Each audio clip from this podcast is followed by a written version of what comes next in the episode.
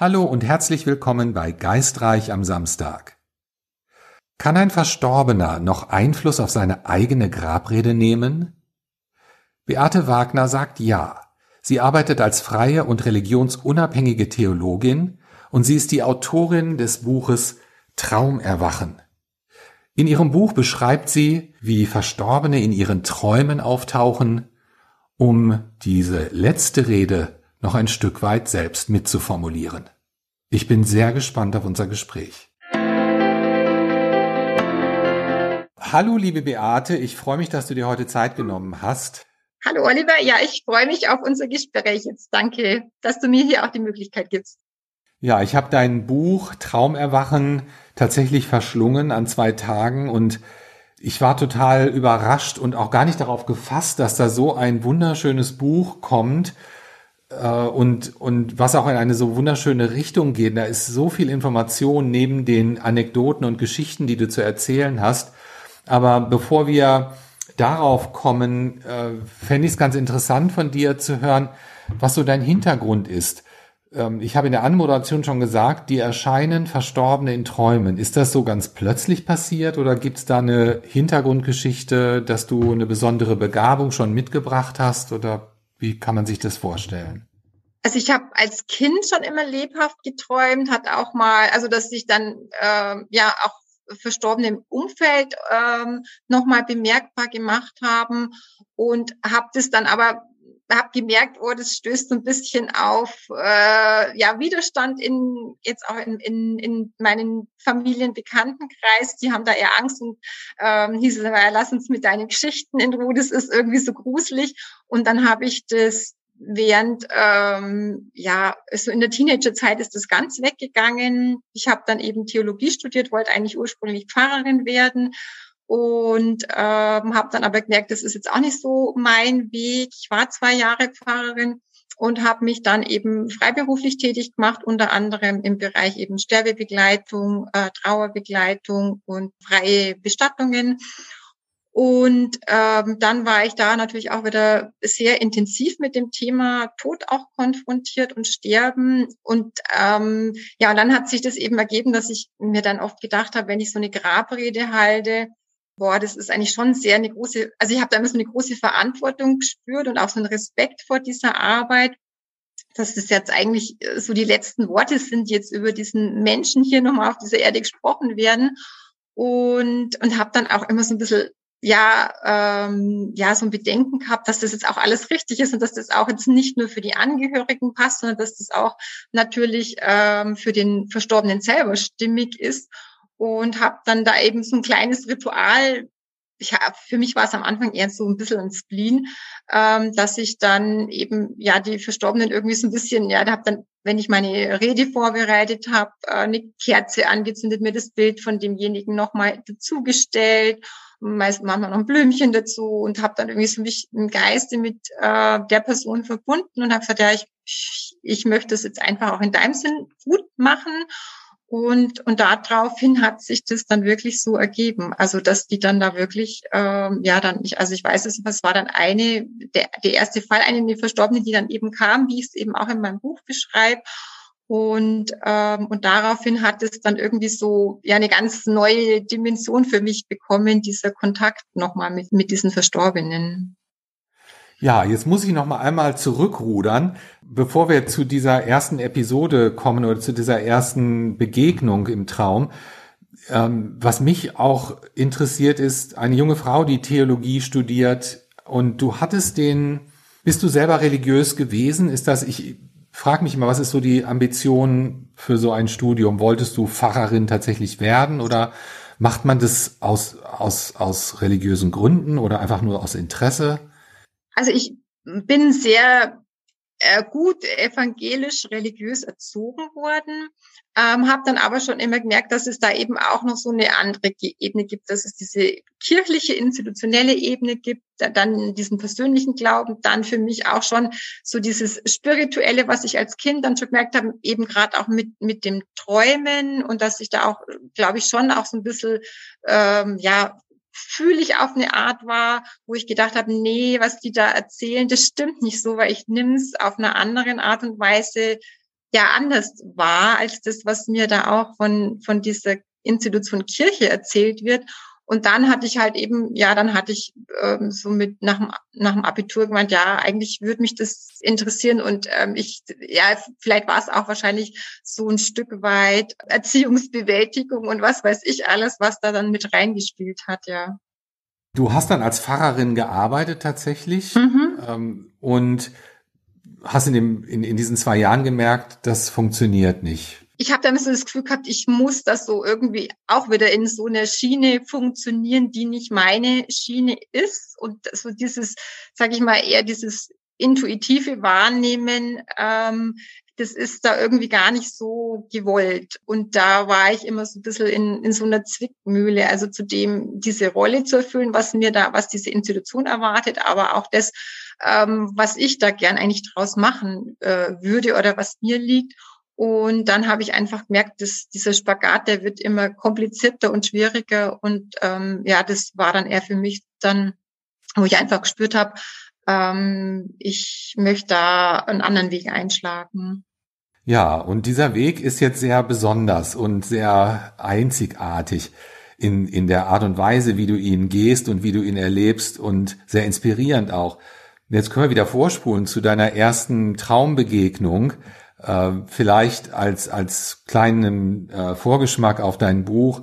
Äh, ich finde diese Geschichte ganz, ganz toll, wenn du sie erzählen magst. Genau, also wie gesagt, ich ähm, habe mir dann eben bei diesen ähm, Vorbereitungen für Trauerreden eben dieses Ritual dann so ein bisschen angewöhnt, mich so ein bisschen auf diesen jeweiligen verstorbene Person auch einzulassen und ähm, und, und habe dann eben auch gemerkt, wenn ich das mache, das das flutscht irgendwie total. Also mir fallen so Redenschreiben auch relativ leicht und ich krieg da auch immer irgendwie so so gute Impulse. Das hat sich immer angefühlt wie so ein unsichtbarer Faden, der mich da so ein bisschen auch meine Gedanken lenkt und ähm, begleitet.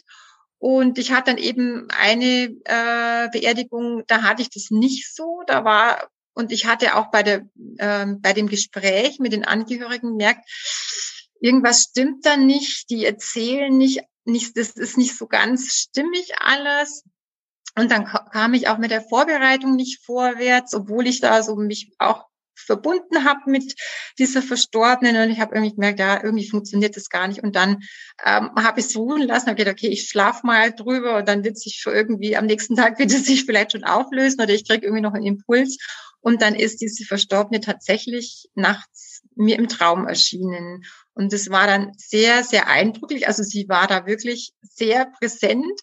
Ähm, und dann hat sie mir eben, ja, dann, also es war wie ein richtiges Gespräch, wie wenn die jetzt zu mir gegenüber, also wie wenn du jetzt so gegenüber mir sitzt, ähm, war sie mir da auch so gegenüber in dem Traum und hat dann eben, ja, mir erzählt, ja, dass ich das sehr wohl gut wahrgenommen habe, dass ihr Mann, also der Witwen, ihr nicht, also nicht, nicht die, also dass er mir nicht die Wahrheit erzählt hat und hat dann eben ähm, mir ähm, klipp und klar gesagt, was, was da einfach schief läuft, dass da totale Familienprobleme da sind, dass es Erbschaftsstreitigkeiten gibt und dass sie eben zu ihren Geschwistern schon lange keinen Kontakt mehr hat.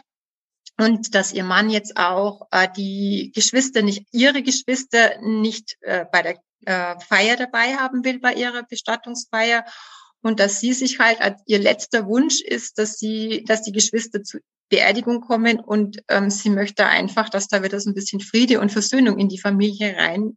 Ähm, kommt und sie möchte jetzt diesen Tod dazu nutzen, dass ähm, eben, dass diese Streitigkeiten beendet werden. Und dann hat sie mir echt einen ganz klaren Auftrag geteilt. Also ich ähm, sollte dann eben am nächsten Tag nochmal mit ihrem Verstor äh, mit ihrem Mann äh, reden, mit dem Witwe, der jetzt eben alleine zurückgeblieben ist und ich sollte das dem wirklich auch so sagen und ihm so erzählen.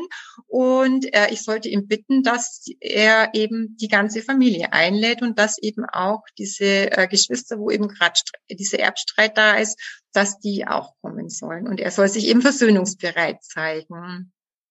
Genau, und so hat sie mich dann quasi äh, dagelassen und dann bin ich echt aufgewacht und habe gedacht, nee, nee, nee, das kann jetzt irgendwie nicht so sein.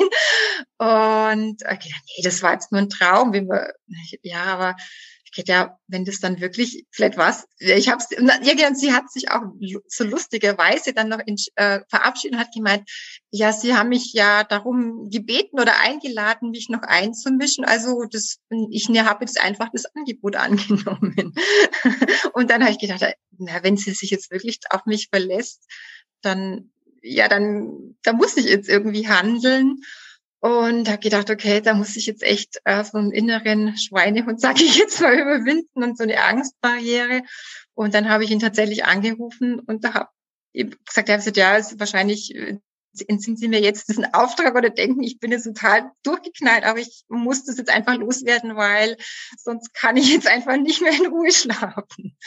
Ja. Und was hat er, was hat er gesagt? Ich meine, ich stelle mir gerade vor, ich kriege den Anruf und äh, mir wird so eine Geschichte dann erzählt, das muss ja erstmal auch ähm, eine ziemliche Überraschung gewesen sein. Ja, es war dann erstmal ziemlich still am anderen Ende des Telefons.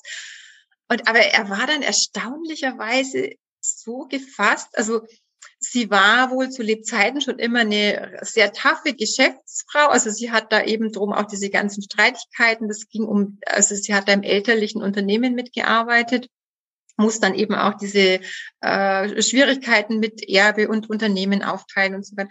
Und sie muss war immer schon eine sehr willensstarke Frau gewesen. Also es war mir auch im, sie ist mir auch so im Traum erschienen.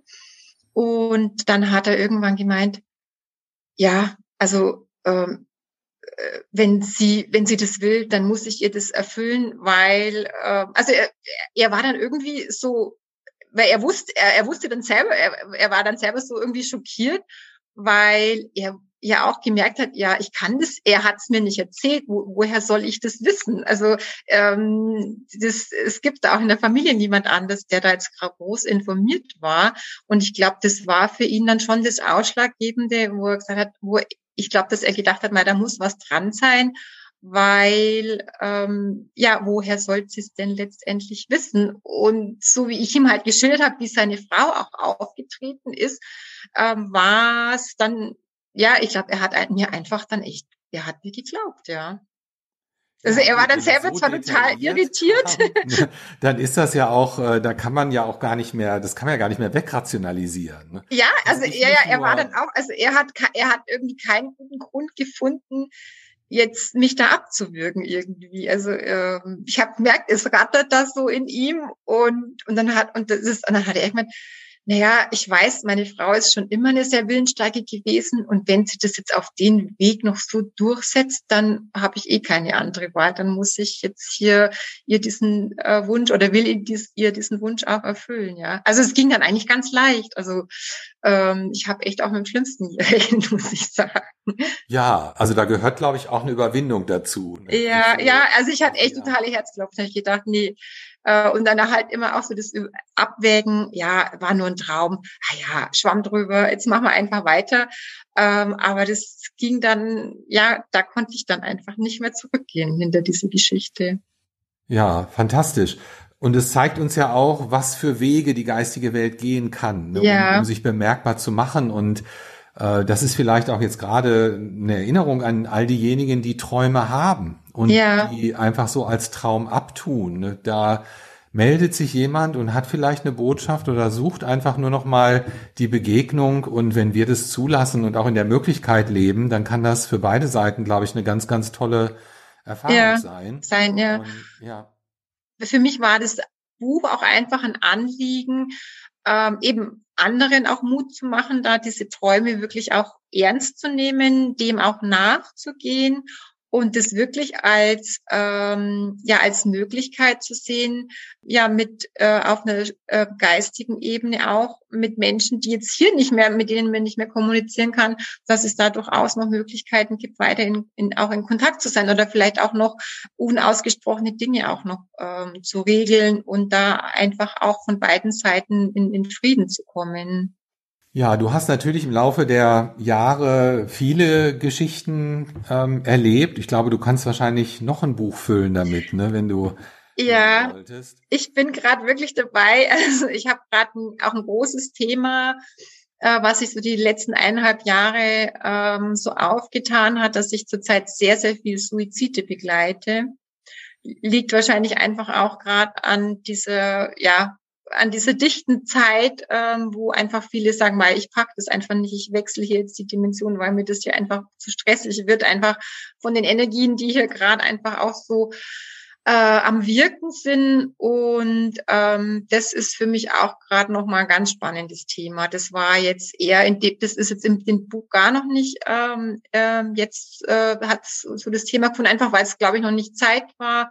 Und das ist gerade für mich ähm, jetzt auch persönlich, äh, da habe ich jetzt auch ganz viel erfahren und lernen dürfen und da auch auch im Traum viele Begegnungen haben dürfen und das würde ich gern auch noch mit reinbringen, weil ich glaube, das könnte dann auch den Hinterbliebenen sehr helfen.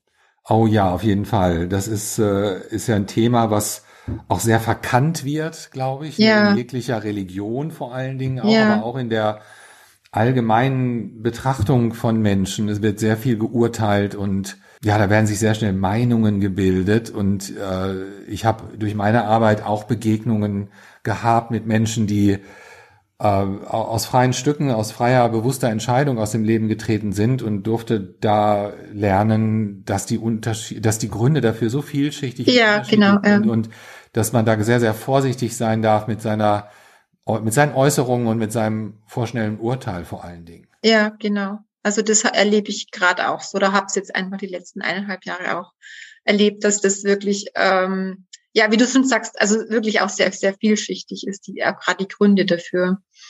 Ja, und ich finde spannend, dass du das sagst. Ich kriege gerade wirklich eine Gänsehaut, denn ich habe auch in den letzten, wenn du sagst anderthalb Jahren, das ist ungefähr auch der Zeitrahmen, in dem ich immer wieder Menschen begegne in meinen Workshops, die in so einer Familie sind, in der sich ein Kind das Leben genommen hat oder ein Elternteil das Leben genommen hat und die äh, ja Kontakt suchen oder eine Möglichkeit suchen, sich zu verbinden und nochmal Klärung zu bekommen. Ja. Und äh, ja, es ist, äh, ist für mich auch ein relativ neues Thema, muss ich sagen. Ich habe da vor Jahren schon mal ein bisschen reingeschaut und reingehorcht, aber das kommt im Moment sehr geballt. Ne? Und ich, ja, ich, also ist es auch, ja.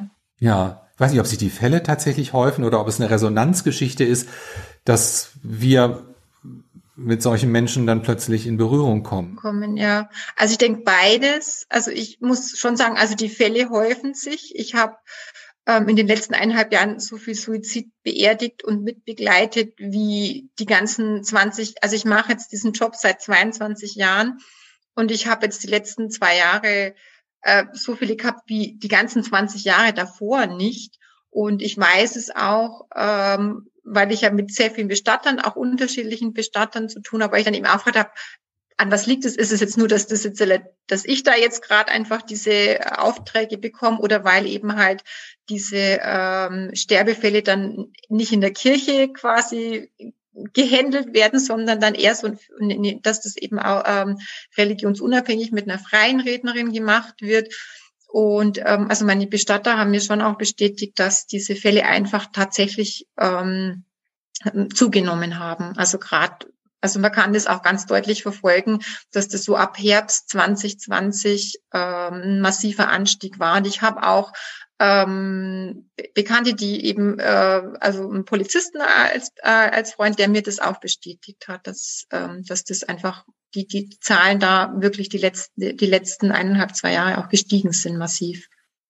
Wie erlebst du den Kontakt äh, zu diesen, jetzt nicht zu den Angehörigen, aber wenn dir, wenn du Kontakt hast zu denjenigen, die ihr Leben aus freien Stücken beendet haben, ist wahrscheinlich auch von Fall zu Fall sehr unterschiedlich, aber um das einfach mal zu thematisieren, ist da Reue oder ist da eine, eine, eine kommt da eine Rechtfertigung oder kommt da überhaupt was bei dir an? Also ähm, natürlich nicht bei allen. Also ich denke einfach, manche trauen sich oder sind gar nicht offen genug, mit mir da in Kontakt zu treten. Ähm, aber wenn ich den Kontakt habe, und den habe ich in dem Fall schon auch sehr oft, also es ist ganz oft einfach diese pure Verzweiflung und dieses einfach nicht wissen, wie es jetzt hier hätte weitergehen sollen. Das ist ein ganz großes Thema immer. Und wo ich auch ähm, erfahren habe, wir können auch aus uns, von dieser Seite, wenn wir mit, mit ähm, unseren Angehörigen, die jetzt eben diesen Freitod gewählt haben, in Kontakt treten, ähm, wirklich auch noch helfen, sie zu unterstützen. In, in ähm, also wie gesagt, oft erlebe ich es einfach, dass die dann da in, in einfach in ihren, ihren Ängsten, ihrer Zweiflung da in, in irgendeiner Zwischenwelt gefangen sind letztendlich. Und dann natürlich auch, was das noch verstärkt, die Schuldgefühle gegenüber denen, die mir hier quasi mit, mit dieser Bürde dann hier auch hat ähm, quasi im Stich gelassen. Und, ähm, und wenn dann dieses ganze Wust von, von Schuld und Verzweiflung dann da einfach ähm, auf so einer Ebene auch nochmal geklärt wird, ähm, dann ist es für die eine große, große Hilfe, da auch wieder aus diesem, aus diesem, aus dieser Zwischendimension, in der sie da einfach hängen, ähm, in ihrer Verzweiflung da wirklich auch weiterzukommen. Und dann erlebe ich es auch, dann hat, dann hat es, dann kriegt das Ganze irgendwann auch einen Sinn und ist, kommt auch dann wieder in, in, in eine Klärung. Du hast in deinem Buch einen Satz geschrieben, den ich mir eben noch notiert habe. Da hatte ich mir ein Eselsohr reingemacht, der an diese Stelle vielleicht auch ganz gut passt. Wenn der Körper einer Seele stirbt, wird sie sich ihres jeweiligen Bewusstseinszustandes entsprechend verhalten. Also das ist für mich, erlebe ich halt auch immer, wenn jemand jetzt in dieser Angst und Verzweiflung stirbt, dann kommt als nächster Ort, wo diese Seele dann sich quasi erstmal wiederfindet, ist auch ein Ort, der einfach in dieser ähm, Angst und, äh, und Verzweiflungsschwingung letztendlich dann entsteht. Und ich erlebe es halt dann auf der anderen Seite auch immer wieder, wenn jetzt hier wirklich ein guter Abschied da ist, wenn es vielleicht auch mit Freunden thematisiert wurde, wenn ähm, der Sterbende da auch äh, gesagt, okay, es ist gut, ich kann gehen und ich stelle mir da jetzt auch, äh, ich, ich bereite mich auch schon auf den nächsten Ort vor, oder, ähm, stelle mir den auch schon vor gedanklich, ähm, dass ich dann im Nachhinein das Feedback bekomme äh, von den Verstorbenen, sagen, ja, ich bin da gut angekommen, mir geht's gut und sag einfach nochmal allen, ähm, ich ähm, ich habe es gut, ich konnte hier gut weggehen, ich habe eine gute neue Dimension gefunden, wo ich mich jetzt vielleicht erst auch mal wieder weiterentwickeln oder vielleicht auch ausruhen kann, je nachdem. Also da gibt's auch ganz, ganz viele unterschiedliche ähm, ja, äh, Wege, wie, wie das dann weitergeht für jede Seele. Und ich merke einfach, wenn da die Auseinandersetzung da ist und wenn einfach das ähm, von hier aus schon ähm, gedanklich vorbereitet wurde im Bewusstsein, dann hat, dann hat es eine ganz andere äh, Dynamik letztendlich. Ja, ja, da kann ich auch nur zustimmen. Ich finde es aus meinen Erlebnissen herausgesprochen, aus meinen Beobachtungen auch, die decken sich mit deinen, äh, wichtig, sich zu vorzubereiten. Und das kann jeder. Ja. Ne, äh, das, da, dazu gehört nicht viel. Aber unsere Gesellschaft behandelt das Thema Tod immer noch ein Stück weit als Tabuthema, was ich ähm, sehr schade finde, weil es ist ja, ja tatsächlich die einzige Sache, die uns alle miteinander verbindet. Sind, ja. Ne, und äh, auf die wir alle auch zusteuern. Und da ist aber so eine Angstbarriere, die aufgebaut wurde und die äh, schwierig ist auch niederzureißen und ja. äh, diesem Thema mehr Raum zu geben und dem vielleicht auch nicht mit Angst zu begegnen, sondern mit Interesse. Ja. Und ähm, ja, finde ich ganz, ganz wichtig und finde ich schön, dass du es auch beschreibst. Ich denke auch, also es ist, für, es ist auch so einfach meine Botschaft, die ich immer wieder weitergeben möchte, auch mit dem Buch. Also für mich gibt's den Tod und ist das dann alles, dieses Ende einfach nicht. Es ist einfach wieder ein Transformations, es ist ein Wandlungsprozess und letztendlich machen wir den ja auch schon hier mit. Also wenn ich jetzt denke, ich ich bin ja auch nicht mehr die, die ich vor 30 Jahren war. Also die, die, die 20-jährige Beate, die ist auch nicht mehr existent in dem Sinn. Und, ähm, und so wird's dann halt irgendwann anders auch wieder sein. Also ähm, ich denke, das, ich, das ist einfach so meine Botschaft, auch in der Arbeit, wo ich immer mache, auch mit, mit Angehörigen ähm, oder auch dann in, in, in so Trauerbegleitungsprozessen ähm, das auch immer wieder ins Bewusstsein rufen, hey, es ist einfach nur, es ist ein Wandlungsprozess letztendlich. Und diesen Wandlungsprozess, den machen wir ja ständig äh, durch irgendwie, dass wir wieder was loslassen müssen, dass wir wieder woanders neu anfangen. Und, ähm, und ich denke, wenn man sich dessen bewusst ist, dann bekommt es einfach eine spielerische Leichtigkeit, sage ich mal. Also ich, ich, ich, ich, ich spreche da wirklich von spielerischer Leichtigkeit, auch ohne dass ich jetzt natürlich, es ist schlimm, wenn man sich von jemandem verabschieden muss, aber ich äh, kriege ganz oft äh, von Angehörigen einfach das Feedback, boah, das war jetzt, es war jetzt eine schöne Zeit, ähm, einfach auch diese, diesen Trauerbegleitungsprozess aus diesem Gesichtspunkt äh, durchzugehen und ähm, oder auch bei einer Trauerfeier ähm, wenn dann jemand sagt, also es klingt jetzt blöd, aber es war eine schöne Feier oder da war so viel, ist so viel Leichtigkeit und so viel Ruhe mitgeschwungen, dann ist es für mich immer so ein bisschen, okay, ich glaube, du hast jetzt den Job einigermaßen gut gemacht. Ähm, und das, ähm, denke ich, ist, also das ist so, das auch, was ich weitergeben möchte. Ja, ganz wichtig.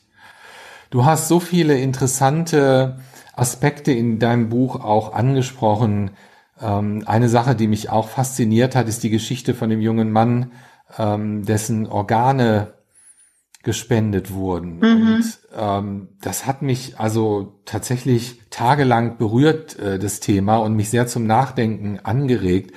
Und es wird zwar so ein bisschen die Zeit knapp, aber ich würde es trotzdem noch gerne mit ansprechen und ähm, ja, genau. Also ich hatte dann eben den Auftrag für eine Bestattung. Da kam die ähm, Mutter zu mir, der, der Sohn, äh, der äh, zu äh, verabschieden war. Und der hatte eben nach einem Unfall, ähm, genau, stand sie eben vor dieser Wahl. Also Ärzte sagten, ja, das wird nichts mehr, ähm, er ist bereits hirntot und ähm, sie könnte ja jetzt noch was Gutes tun, indem sie ähm, zur Organspende einwilligt.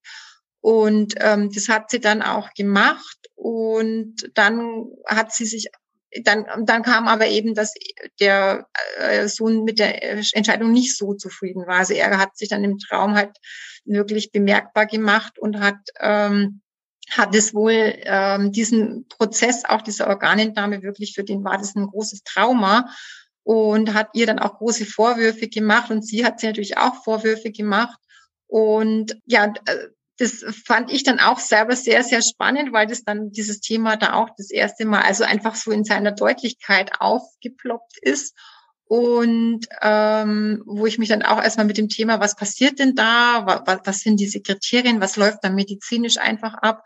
Und ähm, ich fand es ganz spannend. Und das Spannende bei, an dieser Geschichte war dann letztendlich, dass es für mich jetzt gar, also dass es jetzt nicht nicht rauskam, also eben im Kontakt noch mit diesem Verstorbenen, dass er gar nicht das Organspenden an sich jetzt so schlimm fand, sondern einfach nur, dass so über ihn verfügt wurde. Und er hat dann im Traum sich quasi, also er konnte nur wirklich in Frieden gehen. Er hat sich das alles wieder zurückgeholt. Und ich bin mir ganz sicher, von diesen transplantierten Organen äh, sind bei, bei, den, die, bei den Empfängern, das hat nicht funktioniert. Die sind wieder alle abgestoßen worden.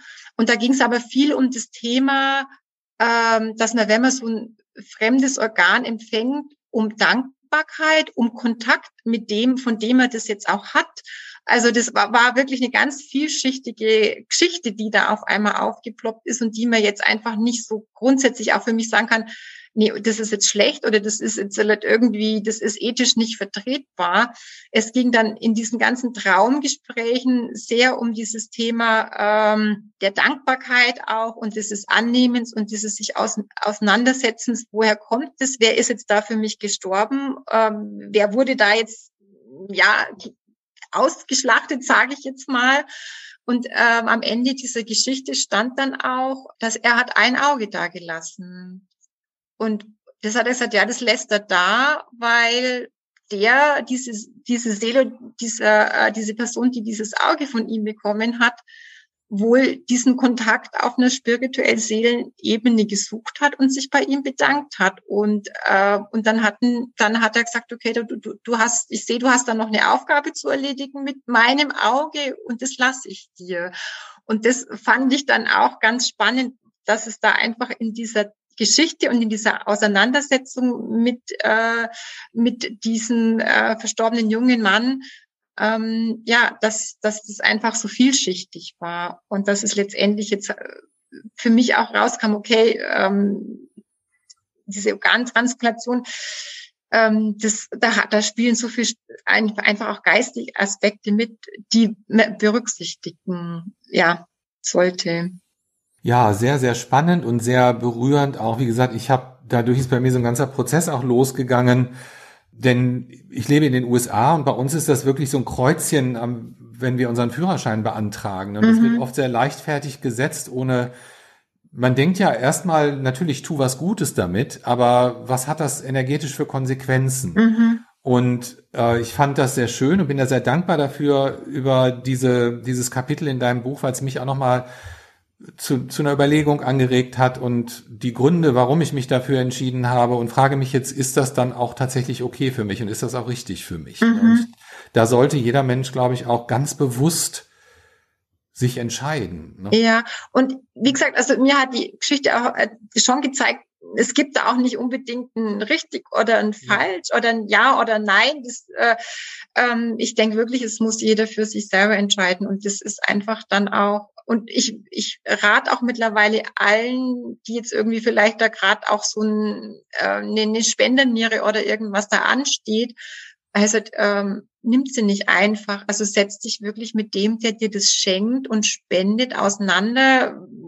Du kannst mit dem kommunizieren und und ähm, zumindest einfach auch diese Dankbarkeit zeigen, dass, dass da jetzt jemand anderes was dir gibt und ähm, damit du weiterleben kannst und der halt eben nicht mehr weiterlebt. Und das ist natürlich auf einer energetischen Weise vielleicht auch ein Stückchen ähm, ja die Energie dieses Spenders doch auch noch in irgendeiner Form dann in einem auch wirksam ist. Aber das muss jetzt auch nichts Schlechtes sein. Ich denke, wenn man das einfach da in, in so einer Klarheit und auch ähm, ja ähm, in, in, in diesen sag ich mal, in, in, in so einer in so einer äh, friedlichen, für sich einfach auch äh, durchdachten, bewussten Entscheidung ähm, dann auch äh, lebt, dann dann ist es, dann kannst du durchaus auch, dann kann es auch funktionieren und dann ist es auch gut für beide Seiten.